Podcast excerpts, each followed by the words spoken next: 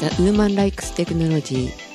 この番組はメカ好きなゼシカがゆるくおしゃべりする番組です。お届けするのは、知らぬ間にファーストクラスに乗っていたかものゼシカ様と、人生の確率が偏っています。シオンと、夏の風物詩と言ったら何ようと、アイドルに翻弄されているカエラです。こんばんは。こんばんにゃ。こんばんは。こんばん。は。なんか多い。いや、多いですね。あそう、今日は夏休みスペシャル、スペシャル。イェーイ。ー祭り、祭り。えー時間を気にせず、えっ、と、前半後半で分かれるかもしれない長丁場になります。というわけで、うなぎを売ることですかね。うなぎを売ることってどういうこ売るんですよ。あの、かば焼きになってるやつを。ああ、土曜、土曜だし。土曜の牛の日。うん。はい。しおんさん、魚屋さんだから。とえ、ううなぎ売ってんのしおんさんちで。はい、お魚大体売ってますよ。え瀬ー、戸内のやつしかないですけどね。絶滅しちゃうんじゃないのうなぎって。しますよ。今年うなぎ食べてないよ、偉いから。おあー自粛。自粛してる。すごい。みんなうなぎ食べた土曜。食べてない。土曜は食べてないっすね。土曜は、あの、余り物に預かる日です。あ、しおんさん食べてんだ。わかっあの、そうそう、商売してると、あの、ぴったりの数で発注しちゃうと何かが発生した時のリスクヘッジができないので、うんう。うんん。多少多めに発注して余ったら、あの、家族で食すという。うんの、なるほど。はい。香りだけは味わってますよ。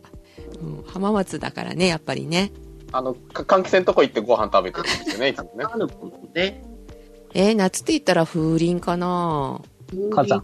違うでし字が、字が。夏といえば、やっぱりなんか個人的にはこう、なんか夏のライブで、暑いけど楽しいみたいな、なんか出そういうのたね。浮かべますけどね。水かけはられてね。い水かけられたりとかね、そういうやつですよね。ょ。カエラくん一番近いかな。お、おなんでしょう夏お父さとんかないえば、花火じゃないですかあの、毎年の恒例になってるんですけれど、うん。はいあの、隅田川の花火大会っていうのがうちの近所でございまあ、し沖縄てあ、りますね。あーはいはい。はい。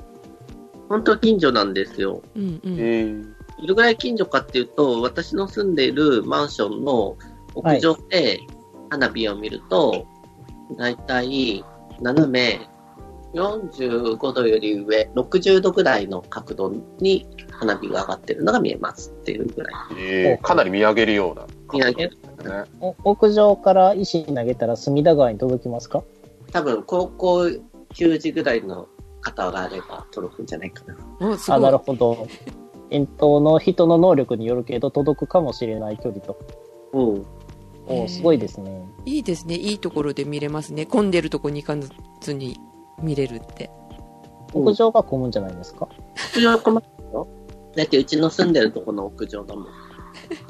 住民もうん、別にそんなにそんなにこう、密集はしないんですか無臭しないね。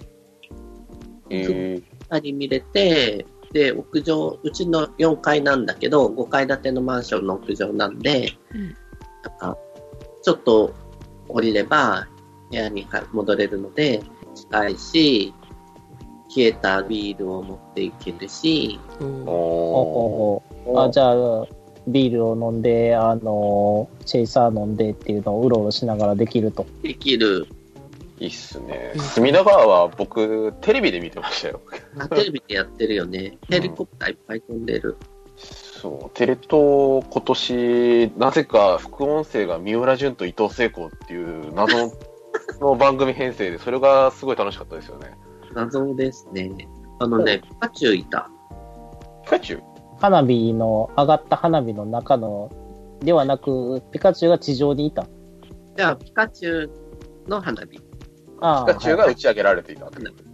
動物虐待あーってなった時に、ピカチュウの顔になって柄が。たから、うん。あと、モンスターボールもね。それテレビでやってなかったやつですね。やってなかったあ、ほんと、うん。あの、版権の問題とかじゃないですかの問題かもね。画面には映ってなかったですね。うんあ、でも、三浦淳が、あ、あ、キティちゃんって言ったら、スタッフがピカチュウですっていう、なんか、 訂正してた。あ多分それ。画面に映ってないやつのコメント拾われてもどうしようもないですよ ね。しかも、全然違うっていうのがすごいですよ。それ、それ、あの、なんか、まるで花火の出来が悪かったのか、あの、その見た人の感性が悪かったのかがさっぱりわからないんですけど、一体どういうことになってるんだっていうのが非常にちょっとそれで気になりましたけどね。そう、そんな感じの夏休みを過ごしております。うんあいいですね。あもうえ、パーソナリティは何私あの今回ですねちょっと長旅に出たんですが、はい。その時にね長く飛行機に乗っているので退屈するかなと思って飛行機で Wi-Fi 使おうと思って契約したところですねなかなか繋がらなくってうん。 CA さんに、これどうやって繋ぐんですかって言って聞いて、繋いでもらったんだけど、その時に名前をね、うん。入れないといけないのね。で、まあ、ジェシカって入れるんだけど、それを見てた、ジェシカって入れたの。ね ジェシカ、もうジェシカじゃないけどね、まあ、そしたら、 その CA さんが、ずっとご飯持ってくるたびとか、あの、うん。飲料水持ってくるたびに、ジェシカ様ジェシカ様ジェシカ様って言うの。えもう名前を覚えててくれて、お朝起きた時も、おはようございます、ジェシカ様って言われて、で、周りはそんなこと言われないから、 めっちゃ恥ずかしかったんだけど、私だけファーストクラスに乗ったのかなっていう感じだったっていうね。周りからしてれば、してみれば、あいつなんか悪いことしたのかなみたいな感じですよね。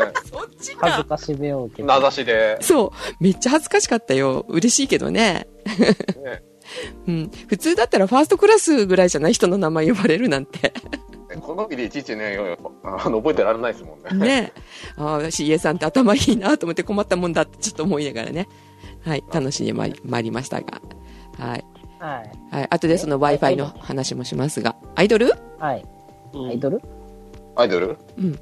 アイドル大変ですよ、もう。なんで アイドルは別に大変じゃないでしょアイドル大変ですよ。あの、とか、だってこの暑さの中、なんか外でイベントやったりするんでしょそう、本当にね、いアイドルをする人は大変だと思いますアけイど。ドルする人も大変ですし、見る側も大変で、まあちょっとね、あの、収録自体ちょっとご無沙汰してたところもあって、その間にいろんなことがあったわけですよ。あね、あの、一番の、やっぱ、一大事はですよ、はあいの、。ももクロの緑が抜けたっていうことですよね。ああ、なんかね、さよならのライブ見に行ったんですよ。ちょっと声が、もう思い出してひっくり返りましたけど。 行ったんですよ、幕張メッセ。うん。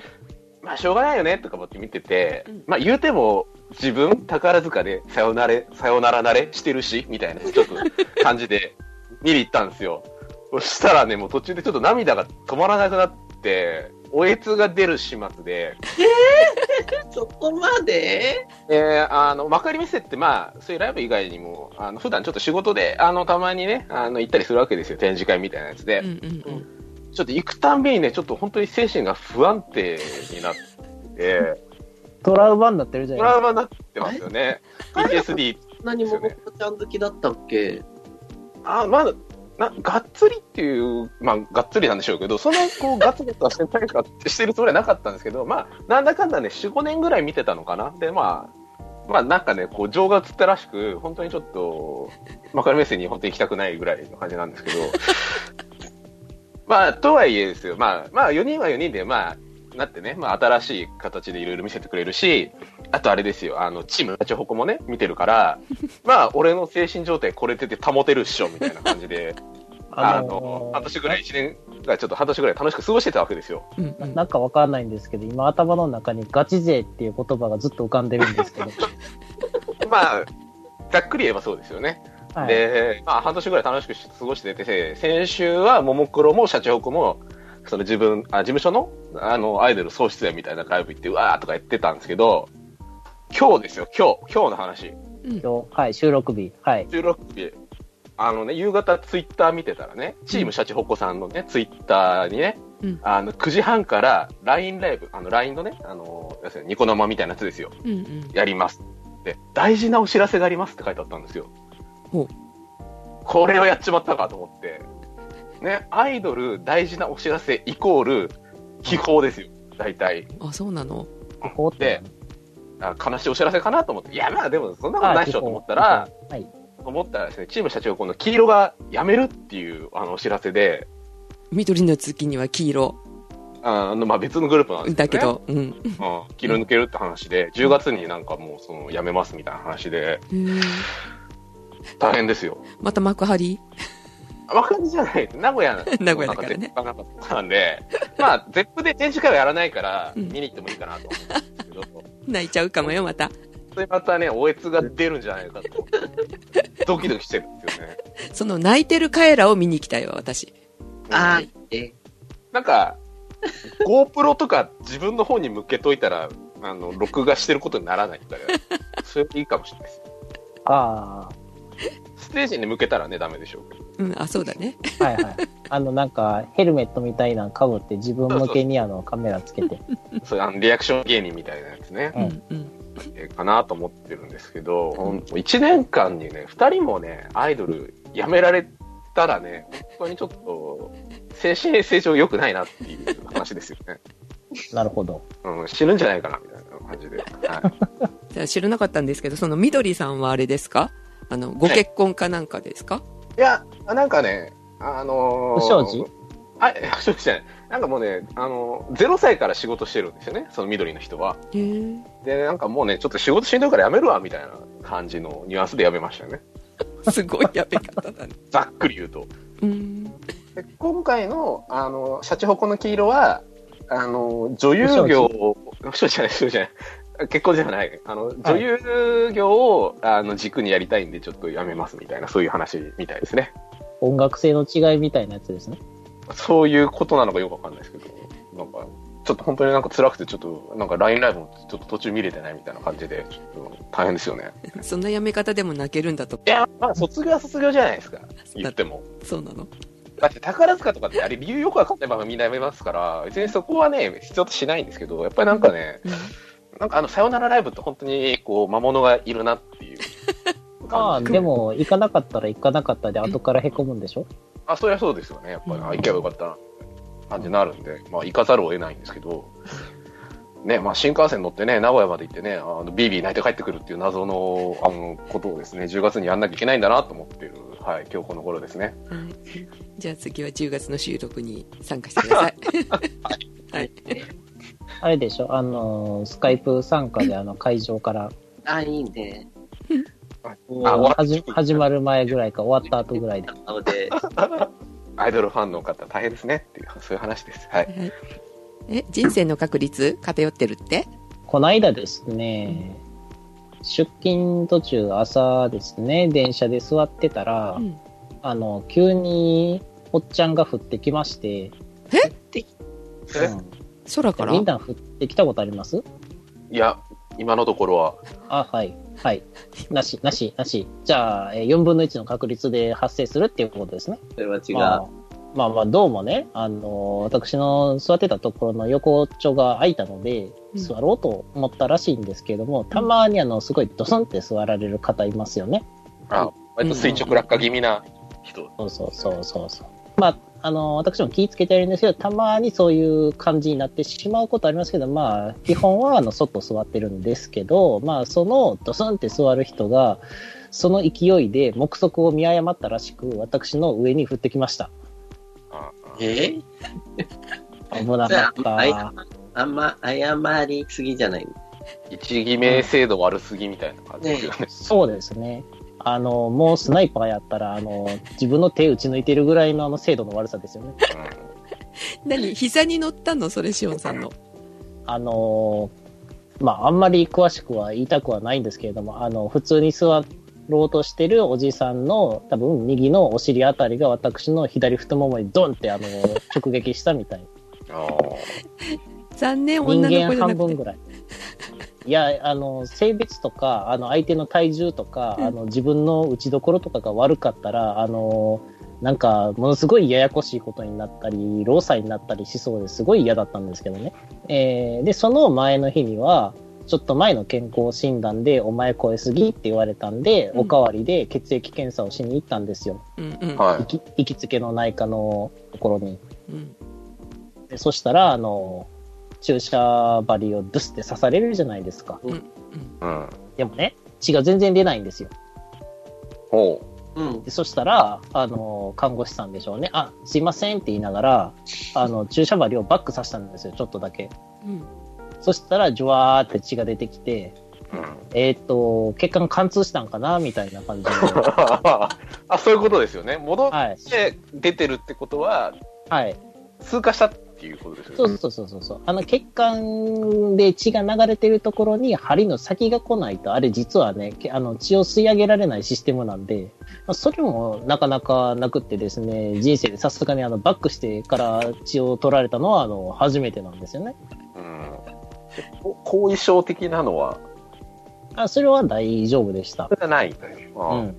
危なかったです。ちょっと、しかもなんか微妙にもちゃもちゃしてて、まあ、あの、さすが口コミで、あの、2点つけられてるなっていう採血の仕方。そ、そんな病院だったのいや、その前にも一回採血されてるんですけど、そこまで下手くそじゃなかったんですけど、どうも人によるっぽいという。あーはい。苦手な方いらっしゃいますね。たまにね、やっぱりね。えーね、さらにね、あの、この後、あのま、だ枕じゃない本編で言うんですけれども、うん。あの、今、はい。あの、ちょっと車を探してて、うん。おうで、たまたまディーラーに行って、あの、パンフくださいって言って、パンフをもらってきたやつが、うん。そうのん行った日の、何にも知らずに行ったんですけど、2日前に発売されてた車種で、うん。まるで、あのね、新車。その車のパンフを新車発売されたからもらいに行ったみたいな人になっちゃってですね。うん。あ、ちょっと車が好きなミーハーな人みたそいうそなう。そうそうそうそう。もう全然何も考えてないのに、もう直前に新発売した車のパンフを取りに行くというね、あの人生の確率がだいぶ偏ってたんで、あの、おっちゃんが降ってきた日に、あの、宝くじを買いました。おーはい。ないね。あれですよね全部同じことがあ、その出来事が同じ日に起きたら、本当にすごいことですよね。そうですね。家燃えてるかもしれないですね。ああの、アイセンのあの映画のファイナルレッドコースターみたいな感じですそようね。そうそうそう。 人生に偏りが生じてました。で、車車、車、あの、買った田の舎なんで、田舎なんで車がないと生きていけないんです。おうはい。うんまだ買ってないです。今探してます。うんうんうんうん。どんな感じにするんですかいや、自分が欲しいのは、あの、フェアリー Z の3代目の Z31 の 200ZR の後期型の2シートの T バールーフなしっていうやつなんです。うん。ないね。ねえ、それ何年の車、何年製の車1986、7年ですね。えーうんあるのかなないです。だよね。そもそも、そもそものグレードの 200ZR がないです。それが欲しい。でそうそう、あっても大体 T バールーフついてるんですよ。T バールーフっていうのは、あの、昔、ほら、サンルーフって流行ってたじゃないですか。うんうんあれです、あれ。うんうんあうんあんな感じのやつ。でも、あれがついてると、あのー、部品点数が多かったり、あの、動作するところがあって、ボディ剛性が弱くなるんで嫌なんですよ。うん。でもかっこいいのね。うん、まあ、なくていいんですけど、はい。あ。うん。ない車に絵描いといたらいいんじゃないですか。いやいやだだから、なしの方を探してるのに、もうすでに、あの、あー穴開いてないやつくださいって言ってるのに、穴開いてるやつしかありませんっていう、あの、中古車の出回り具合というね。ああ、なるほど。じゃあ、溶接で。はい。まあまあ、あの、そういうわけで、えー私が出した案は全て却下されたためですね、うん。あの、そう、あの、次に買う車については、もう全部、あの、妻の要望だけで決まるという、平和でいいよね。はい。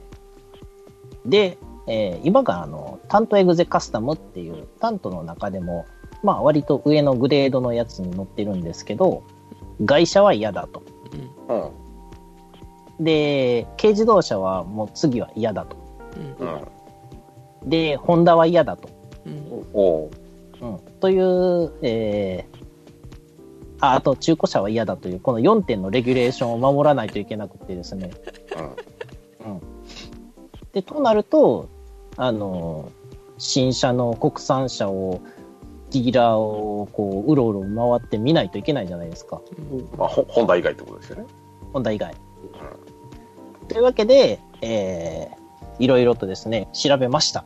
うんうんおうもう多分200車種ぐらい比べました。すごっいやごい、。あの、車全然好きじゃないんですごい苦労してるんですよ。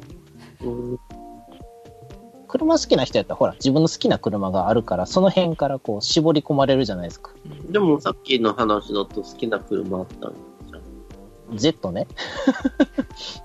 Z ダメなんて。うん、でも、く、く、車好きなんじゃないのいや、あの、フェアリティ Z じゃなければ何でもいいんです。レアリティ Z が好きなのそうです、そうです、そうです。あのーほら、あの、皆さん、車に求めるスペックっていろいろあると思うんですけど、うんじゃあ、ようさん、どんな車がいいと思いますかわいい。かわいい。はい。ミニ以。上。ミニ。うん、以上。ミニってもうミニになっちゃいましたけどね。うん。はいミニじゃ以上。カエラ君はああー、色。 色色何色バッタみたいなやつ色バッどの君でした。色色か、まあ、まあ結局デザイン含めですけど、はい。なんかいい感じのその空張りがある車だと、あ、いいなみたいな。 ああ、なるほど。赤とか。赤とか、あと緑とか、ブルーとか、結構、なんだろう、あの、なんでしたっけ、フィアットとか結構いい感じの色あるじゃないですか。うんあかなって感じですね。あ、じゃあ、ジェシカさんはえ燃費が良くてかっこよくて高くなくって、えー丈夫な、えー、と走る車がいいですえー、プリウスかなやだプリウスあのあごめんなさい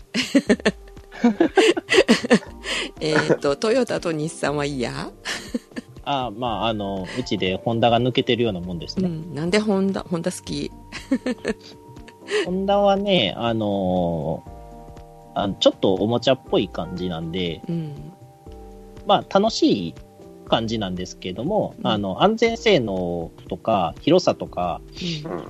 えーその辺を考えると、ちょっと、ダメだよねまあまあ、私できればドイツ車がいい、値段が合わないから買わないけどドイツ車え、なんだろう。フォルクスワーゲンとか。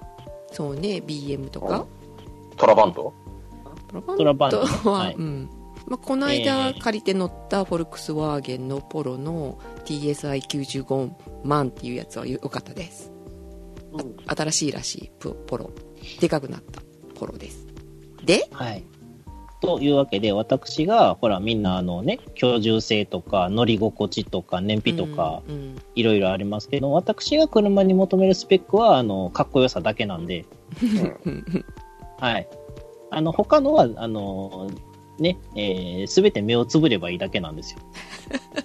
うんいやなかなか例え難ばしいね、うんそうそうそう。あの、フェアリー Z 荷物乗らへんやんって言われたら、うんあの、そんなん牽引で後ろに荷車つければいいでしょっていう話なんですね。そしたら、あの、荷物いっぱい乗りますんでね。うんえーというわけで、はい、えー進めます。最初に見てたのが、タンクとルーミーっていうトヨタの車があるんですけれども、これご存知ですかねごトヨ存知じゃタ。ないです。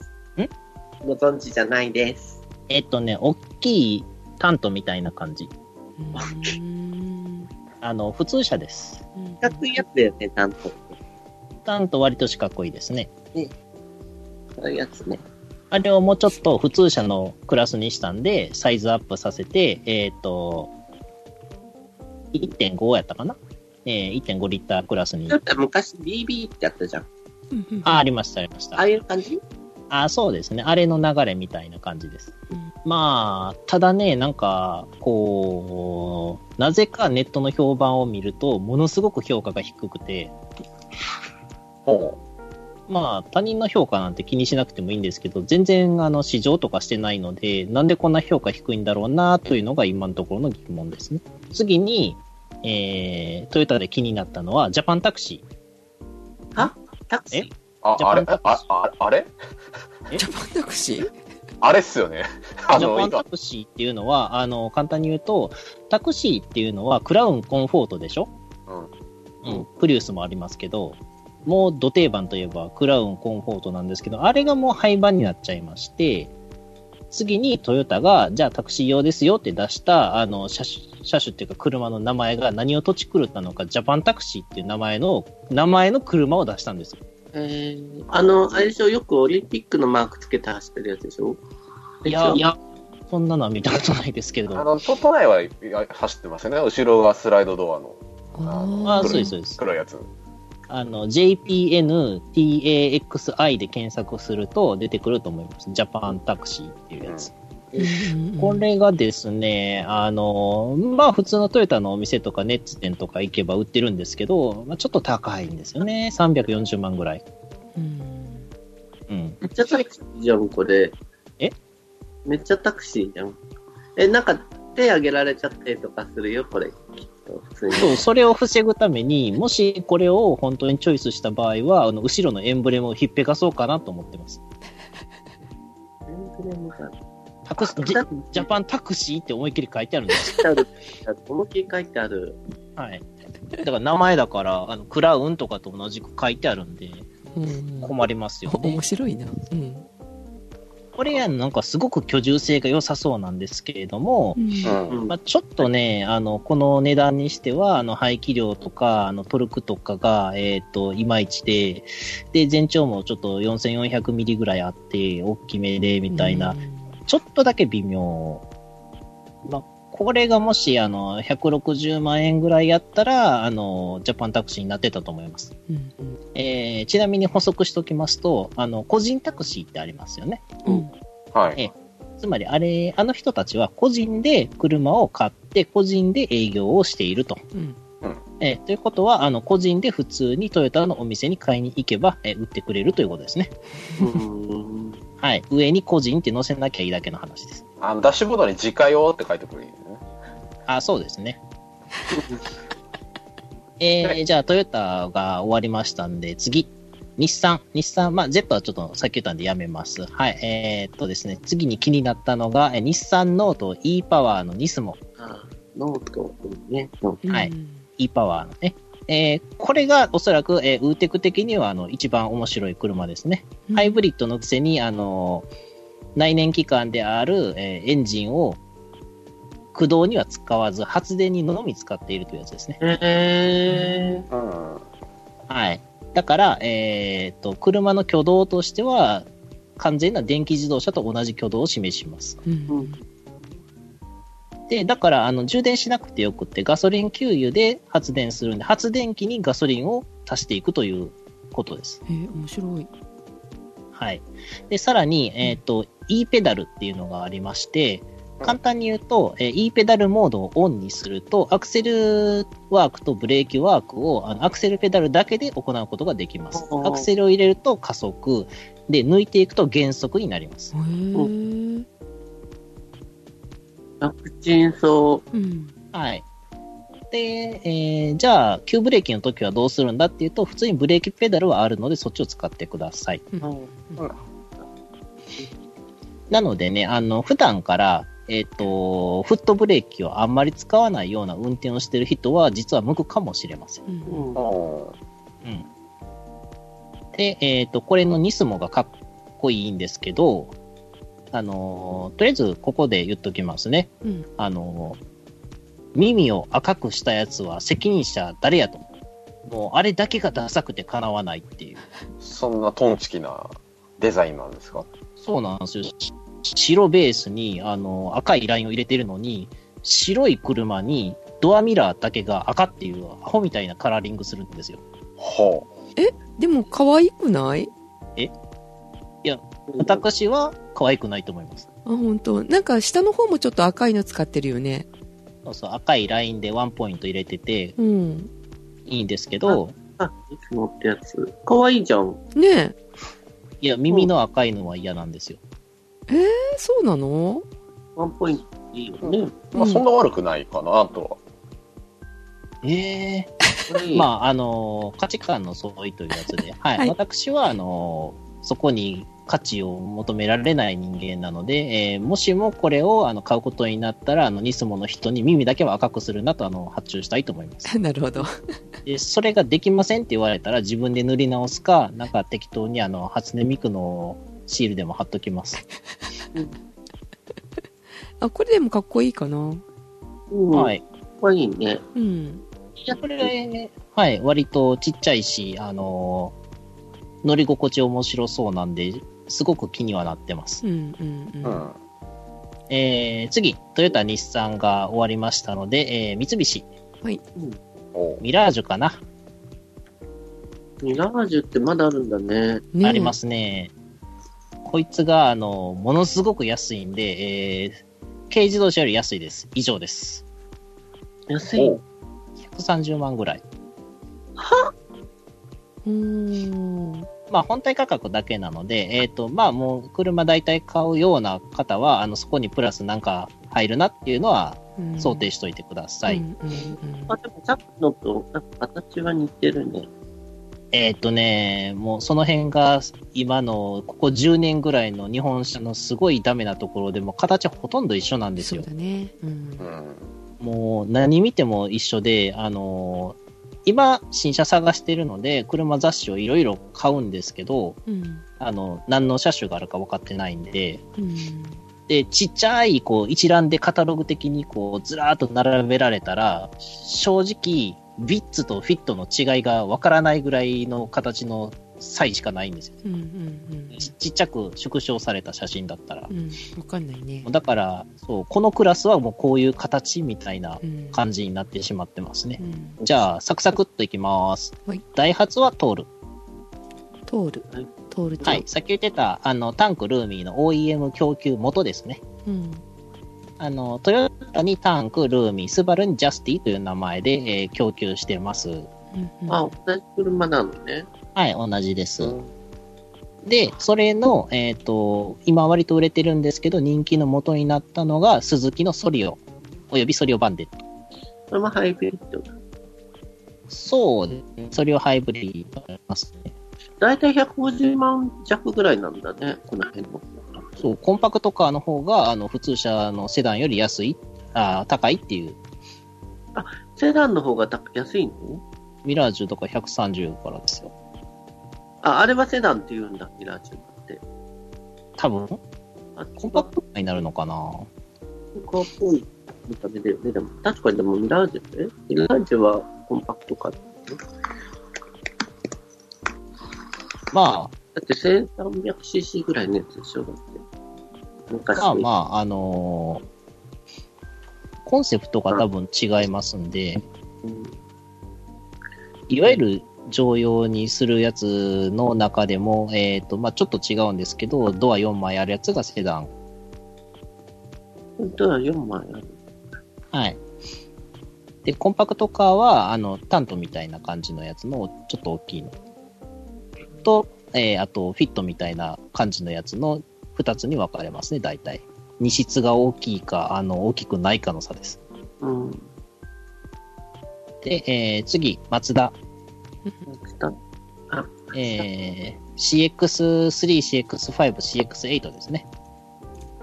GX セイントってのが、だいぶ、スポーツカーじゃん。めちゃくちゃでかいですよ。大きいね。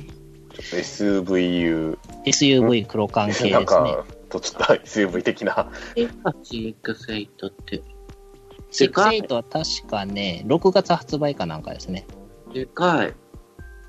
これまたさっきまでのと全然違うタイプだうね。ん。雰囲気違そう、全えーここからなぜこの SUV が入ってきたかいきますけれども、うんはい、人生の偏りが発生したその日、あの、私はスバルのお店に行ってまして、然おう一つの要件、要件定義も3つぐらいあるんですけど、安全性能が高い、フォグランプがついてる、えー、荷室が広いと。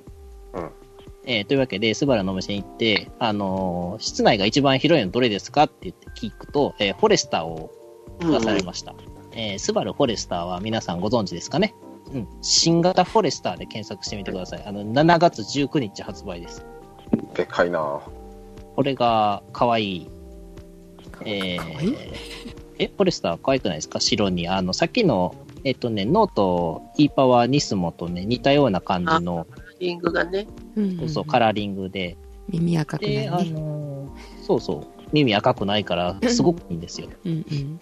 最低車高が220ミリあるので、あの、軽い倒木やったら乗り越えられますんでう、んうん。あのー、ちょっとした台風とか、あの、地震の後でもね、すぐ逃げられそうですよね。うん。ううんんあこの赤いいな。えーちなみにあの白に赤のライン入れるのは3万円プラスです。気ぃつけてください。へえオプションなんですね。オプションカラーです。全体が赤いやつも可愛い可愛いっていうかかっこいい、うん、で、フォレスターを勧められて、えーフォレスターかって思いながら見てて、えっ、と、新型のやつはですね、あの、スバルで初めて歩行者エアバッグを搭載してます。何それ 歩行者エアバッグは、えっ、と、フロントガラスの外側にもこっとこう、エアバッグが展開されて、歩行者が、あのーフロントガラスとかに、あのーぶち当たって、ガラス割れたりとか、歩行者の頭が割れたりしないように保護するやつです。すごいすごいね。今時の車。ねえね。えー、というわけで、えっ、と、今、フォレスターにだいぶ偏ってます。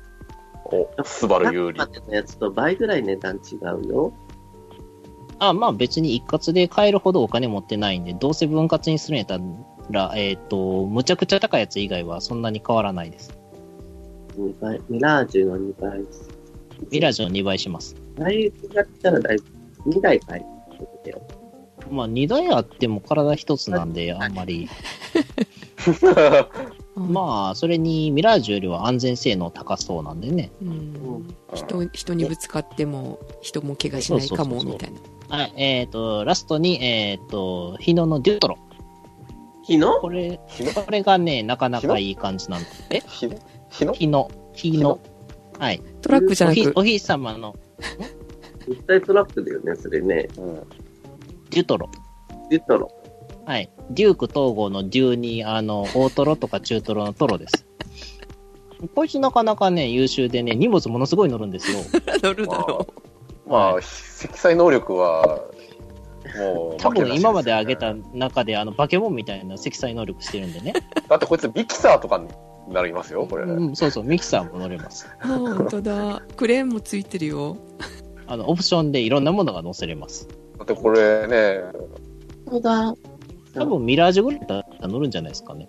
冷蔵庫詰めるしな。そうはでいす。そうなので、ストレートもあるし、ね、あの、夏暑い時でもそんな入ってれば、ね、大丈夫。マイナス20度ぐらいにできますよね。これに決まり。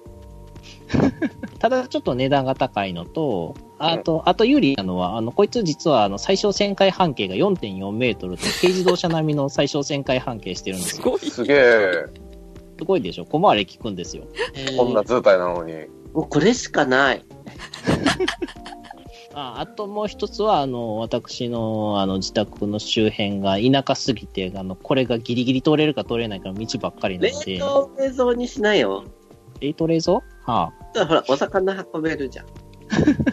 あ、そうですね。家の方、実家の方やったら全然いけるかもしれないです。あこれキャンピングカーにもできそうじゃんキャンピングカーそうそう。なんか、発電機とかでも乗せれそうですしね。本当居住性も良さそうですよ。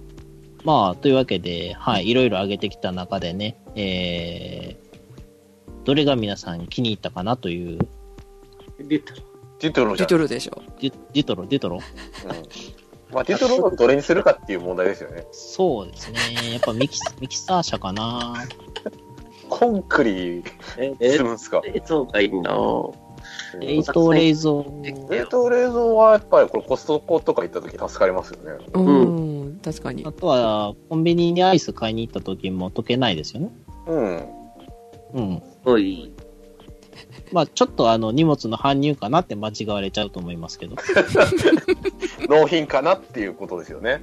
そうそうそう。これなんか後部座席もなんか長くつけられるっていうかあれだねえーっとね、ダブルキャブにすると、後部座席付きで、あの、4人以上乗れて、ねええーっと、ルーフ付きのやつになると、全体的にあの、バンみたいな形にもできます。うん。すごいないいなこれルこーれ、ト版。ルート版。はい。何人乗れるんでしょうね。まあ、詰めたら30人ぐらい乗れると思うんですけど、インドみたいな感じの。まあ、多分一クラスぐらいは運べるでしょうね。めっちゃちょうどそうだし。ただ多分、あの、座席とかの快適性はいまいち劣るかなという 感じですかうね。んあウィングバーンとかいいじゃないですか、これね。あの、横バーンと開くやつ。これ荷物積み下ろし楽じゃないですか。そうそうそう。まあ、何があって、あの、私今工場に働きに行ってるんですけれども、あのよく止まってますからね、こいつ。うん。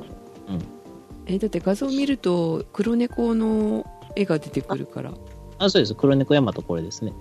じゃあもうこれに決 まり。これ以外買っちゃダメだよ。ええどのディトロにするっていうのが結論です。そうそう。じゃあ、次はどのデュトロにしたかっていううん収録になるわけですね。そうですね。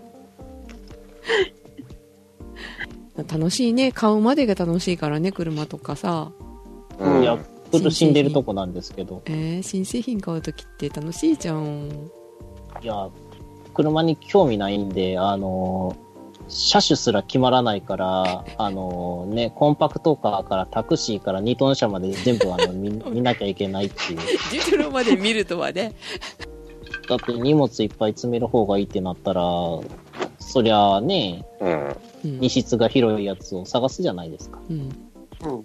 間違いないですよ。そうそう。そしたら積載量で見ると、やっぱこの辺かなっていう。あとは、あの、トレーラー車の頭だけ買えば、あの、荷物いっぱい乗るかな、みたいな。うんで、買い物行くときだけ、あの、牽引用のやつをガチョってはめていけば、あの、普段はコンパクトにね、うんうんうあん。の、なんか、尻切れトンボみたいな感じで、あの、街中を走ると。まあ、デュトロがいいんじゃないですかね。ちょっと決まり。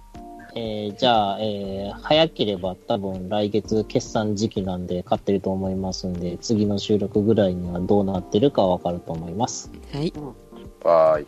はい、新しいものを買う時ってね楽しいんだけどなんか新しいものを買ったらしいねようさんああ、買った。おお、えっとね、オキュラス号を買いました。おー。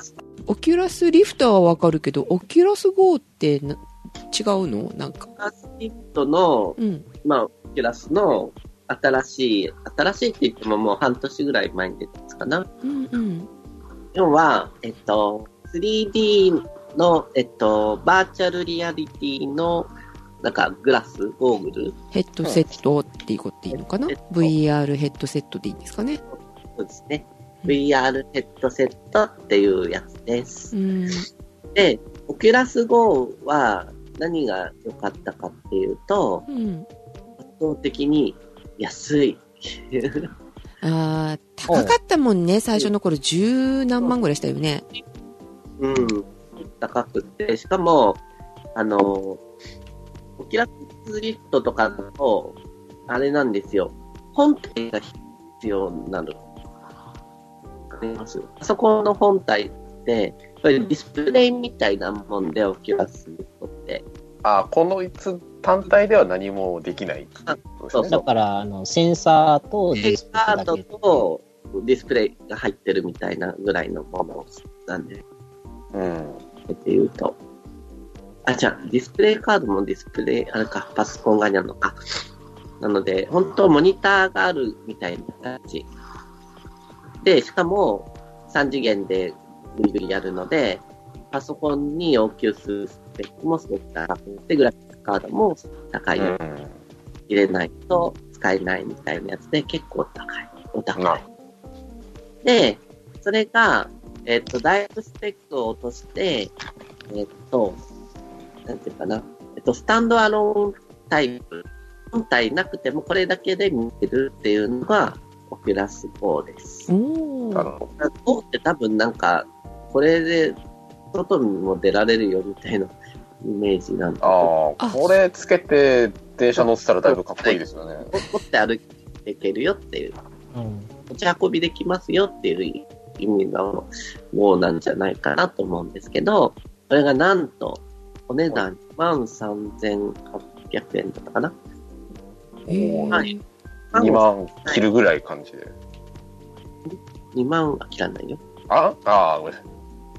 お安い。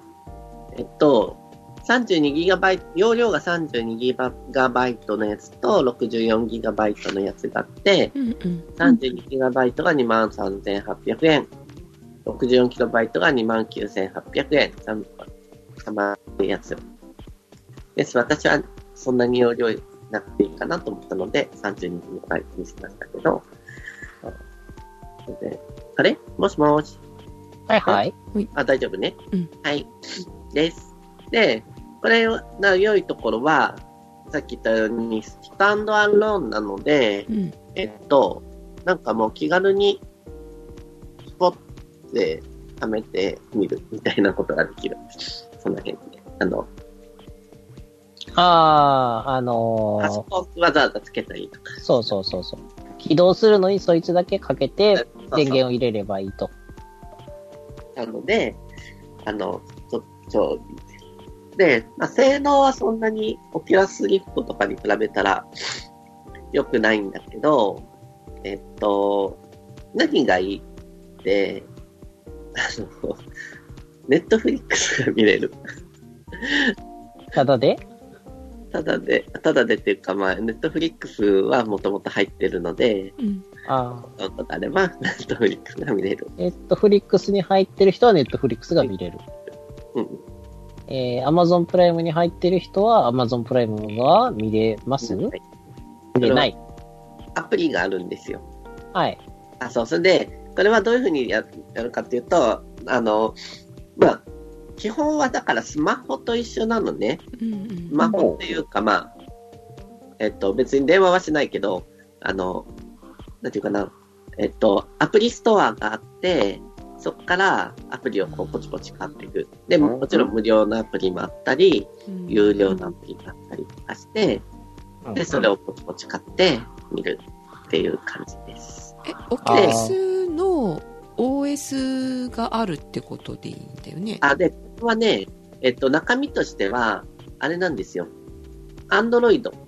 うん。うんだって、えっと、け中身、実際、中に入ってるチップも、携帯電話の、うん。い今の、その、スマホの、だいたい一番上のグレードぐらいのうんやつのチップが入っていて、うんで、まあ、それプラス、えっと、3D の、というグラフィックのチップが入ってるんだけど、で、OS は Android。うん。うん。だって、なんか基本 Android ストアでか、なんだと思うんだけど、一応 Oculus Go に、なんか、専用になってるストアに行ってうん、買う感じなんだけど、うん。ああ、んアンドロイドのストアって Google Google の、のやつですけど、一応 Android のストアで買うわけではなくって、Oculus Go のストアがあって、そこで買うんだけど、はい。多分、なんか、あなんていうかな、そこら辺の、えっと、インフラというか、そういうとこは一緒なんじゃないかなっていう気がする。うん。でなんかまあ、専用なのか、あの、ストアの一部だけしか見えないようになってるとかはわからない。わかんないけど、うん見せ方が、そういう風になってるだけで、まあ、多分、なんか、大体内容的には、Google の、ああ、少なくとも Android の、そういう仕組み、Android ストアの仕組みと同じ仕組みを使って、アプリをインストールするみたいなことになっている。なるはほい、どあじゃあ、まあまあ、あのー普通に Google のストアで、えっ、と、Amazon プライムビデオとかあるから、もしそっちが普通にね、使えるんだったら、それこそそっちもいけるというあこことですれねはだから 3D に対応したアプリじゃないと一応入れないって感じになってうん。うる。ん。あ、そういうことか。うんはいはいはい。なので、えっと、多分、えっと、Android のアプリに 3D 対応の何かをつけていくっていう感じなんじゃないかなって思う。なんかね、見てると、なんだっけな、アプリによっては、これは、その、えっと、なんだっけ、Android のそういう携帯のなんかと、あ互換ですみたいなやつが出てたりとかすることがある。うん。はいはいはい。あ完全に Android のアプリだなっていう感じ。え、それをつけたまま寝転べる寝転べるんだけど、えっと、向きがあるのね。一応上下がちゃんと、あの、あであ。、うん。で、アプリによっては、まっすぐ向いてないと、あの、あまり意味のないものもあるし、うん。うん。と、今自分がどっちを向いてるかっていうのをコントローラーから、こう、なんていうの、示す、あの、設定することができるのね。うん。うん。向きを決めることができるんだけど、うんただ、その上下の向きっていうのは、一応ちゃんと見てるので、アプリによっては、その、それで合わせても、まっすぐの向き水平方向は決まってるっていうのもある寝転ぶことができないのもあるってことよね。で、ネットフリックスは、基本の状態だと、うん。まっすぐしかないのね。うんなんか、、普通の、基本パターンだと、うん。ソファーに座っていて、うん。 3D 空間の中で、自分はソファーの上にいて、うん。で、前に、えっと、なんていうかな、えっと、ティーテーブルみたいなのが置いてあって、うんで、その奥に、えっと、でかいスクリーンで、テレビがあって、ネットフリックスが映ってるみたいな。あうんあは背景があるってことですね。背景がある。あの、あの、なんか、何、 CD 空間の中にいる感じになあ。る。んそうそう、何にもないところにボーンと画面が浮いてるんじゃなくて、なんか、室内みたいな背景が出てると。うん。で、それで、で、なので、えっと、まっす、あの、上を向いちゃうと、画面は見えなくなった。うん。うん。うんあ天井が見えてるのかなで、そのモードと、あと、えっと、なんだっけな、なんか、モードを変えると、えっと、自分でその、こっち向きって示した方向に、あの、スクリーンを出してくれるモードがあって、うんそれをすると、寝転がったまま、ネットフリックスが見れるので、超、あおーーあー。PSVR もなんかそんな感じだよね、しうん快楽にね。そうキャリブレーションかけられるけどでもただカメラの範囲の中にいないといけないから結構寝っ転がろうとすると厳しい、そうなのか。そうなんだ。カメラを天井から吊るしたらダメなんですかカメラを天井から吊るしたらダメなんですかあまそこまでしたらいけると思うはいはいはああ、えカメラがあるのカメラで VR の本体についてる LED の位置を読んでるんですよねああ、そういうことね。それで今どっち向いてるかっていうのを判断してるみたいなんででも、オキュラス GO がすごいのは、だからそういうのなしで、えっと、一応、だ首振っても、ちゃんと、なんていうの、自分がそのく 3D 空間の中にいるような感じで、えっと、首を振るとちゃんと、うんなんていうの、周りのものはその逆に動いていくっていう感じになるので、い。だから、違和感を感じない追従性がきちんとあるという感じですかね。うん、結構、それはね、なんか、中にいるっていう感じは、没入感はすごくある。あじゃあ、多分、速度とかがきちっと合ってるんでしょうね、自分の動く感覚と。そうだね。多分。うんで、その、なんていうか、えっと、ジャイロでやってると思うんだけど、まあ、ジャイロの精度も結構いいんだと思います。なるほどえっと、コンテンツなんだけど、まあ、さっきからネットフリックス、ネットフリックスって言ってるんだけう ど、ん一応、そのネットフリックス以外のコンテンツ、一応っていうか、ネットフリックスコンテンツもたくさんあって、 むしろそっちが、えっと、まあ、なんていうか、ほん、本当のあれなんだけど、まあ、大体、まずゲームですね。うんうんもゲームは、その 3D 空間の中でやるゲームっていうのは、いろいろたくさんありまうす。んうんうんで、あとは、えっと、そういう、ビデオ系のやつがいくつかあるのと、うんあとは、えっと、なんていうのゲームじゃないけど、し、ビデオでもないんだけど、3D 空間の中で見せる、何かそういうコンテンツ。その、例えば、えっと、なんだっけな、水族館みたいなやつ長とか期ですの、あかの、ジュラシックパークみたいなやつあはいはいはい。うおーのコンテンツがあったりとか、あとは、そうですね、自然の中でこう、なんかこう、こう見せるやつとか、あとホラー、ホラーものが結構あって、私はホラーもの怖くて見れなくて、ちょっと、なんじゃないです。なんかあの、あれですね、あの、太平洋のど真ん中に、あの、うんイカダの上に乗ってるだけとかっていうコンテンツも良さそうですね。あそうですね。うはい海と空しか見えない。で、下向いたらイカダしか見えない。そうですね。はい。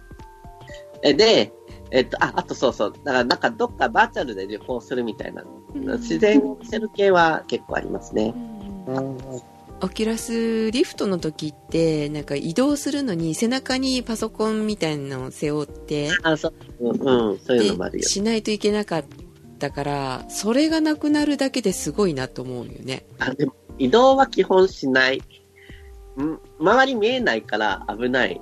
あーまあまあまあそうだけどなんかほら動きながらなんてゲームするときにさうん。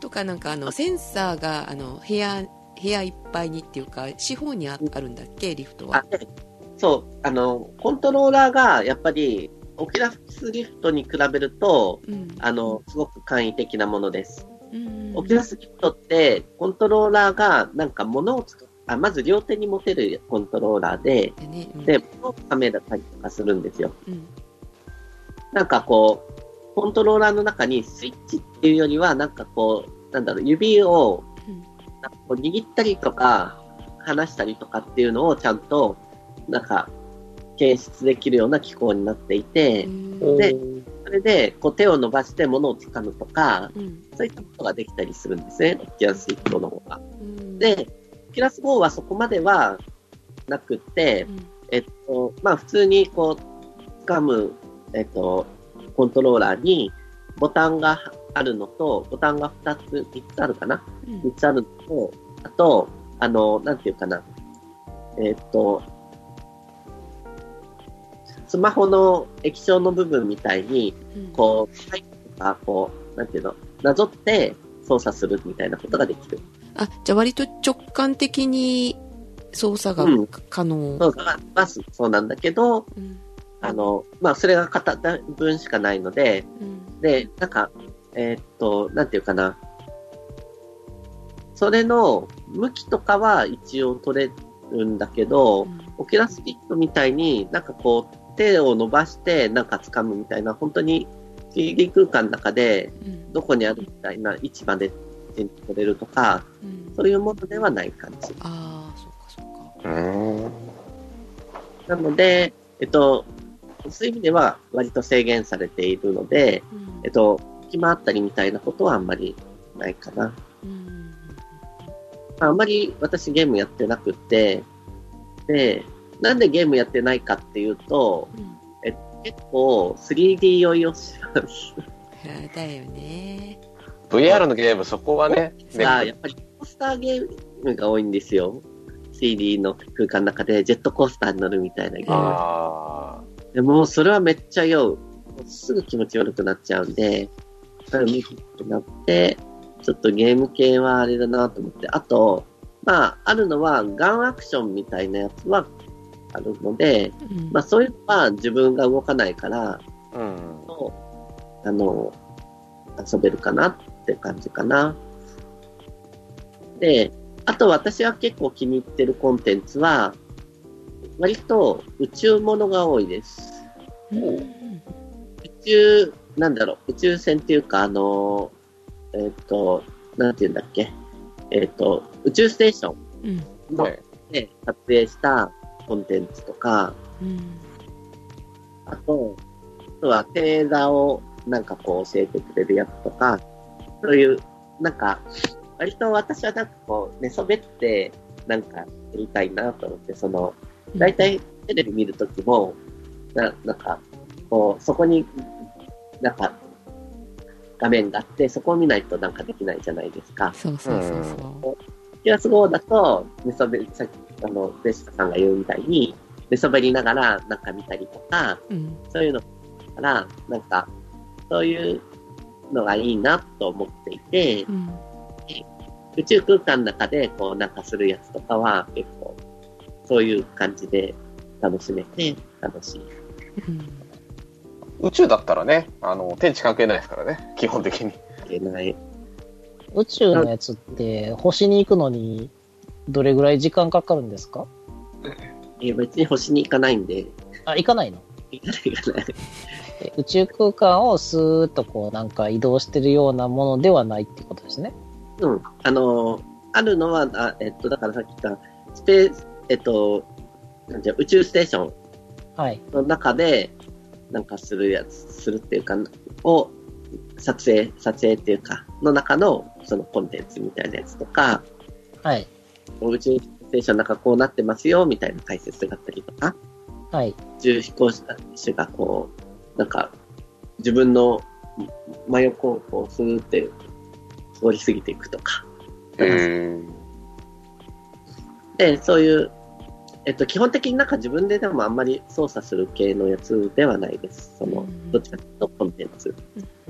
で自分で操作するっていうか、動きのあるやつは、さっきも言った通り、えっと、3D 用意するので辛いです。なんかあのーアヌビスとかやったら一瞬でゲロ吐きそうですね。何ですか、それ。アヌビスっていうのは、あの、昔、プレイステーション2で出てたゲームなんですけど、あの、ロボットアクションなんですけど、ハイスピードロボットアクションで、3D 的な動きをものすごい速度で、いやあの、ぐるぐる回るんで、うん。絶対酔いそうなやつ。絶対よ、ね。 はい。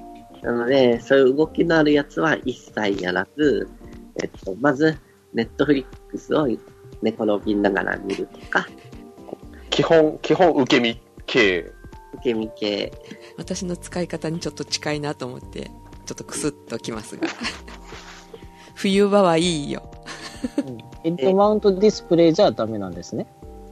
え、だからヘッドマウントディスプレイでしょ。の使い方だよね私がだか最ら、初そのうそう。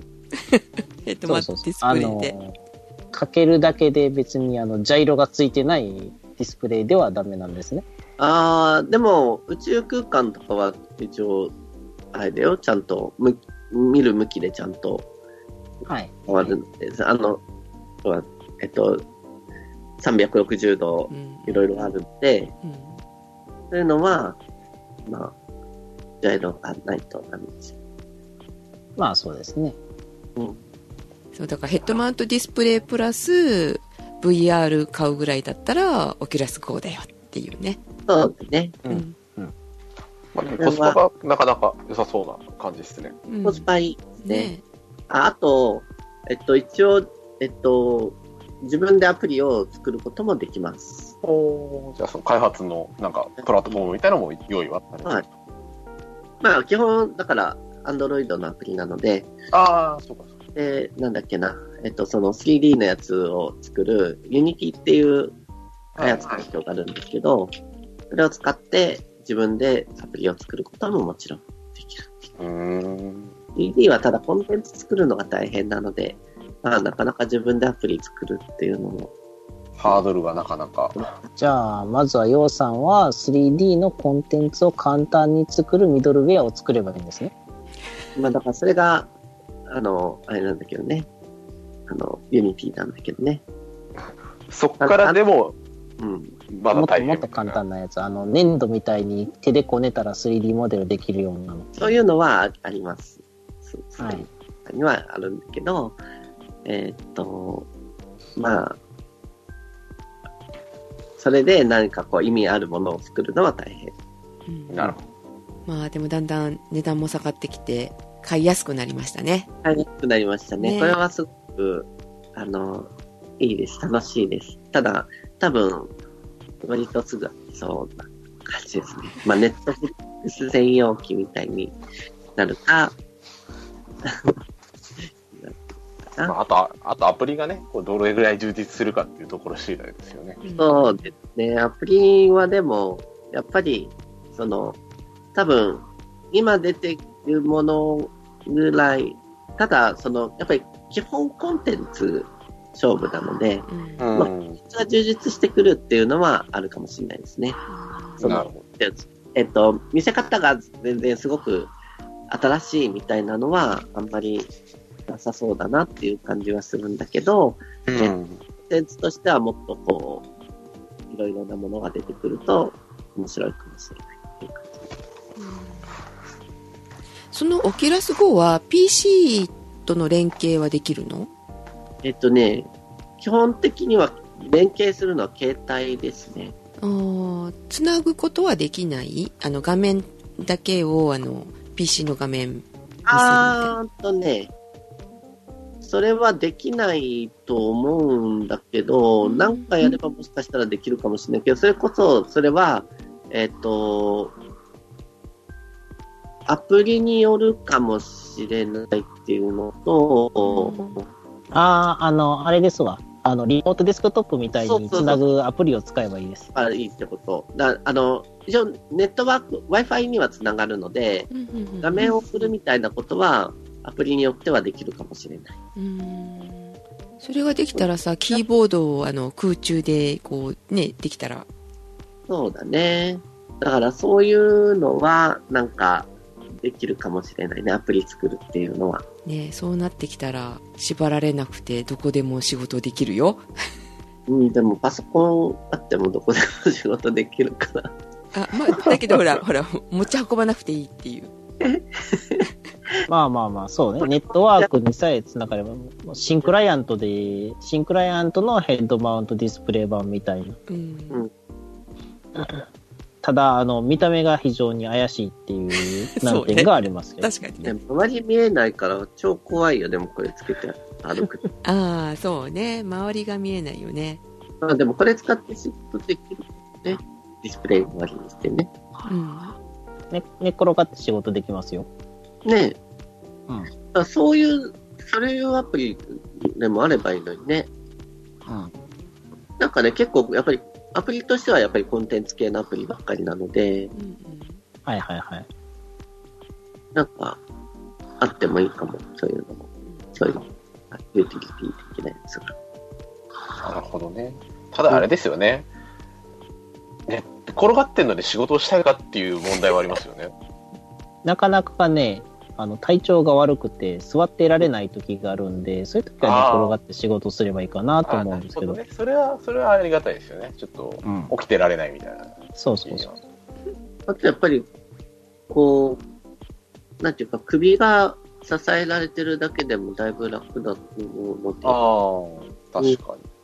まあ、あれですよね。普通にモニター置いてやると、ちょっとなんかいろいろしんどい時に、あの、姿勢にこう自由の幅が効きそうな感じはしますね。ねうん。うんうん、はいということでではカイラくんと私の話は後半に入りますので次の配信になりますお楽しみに。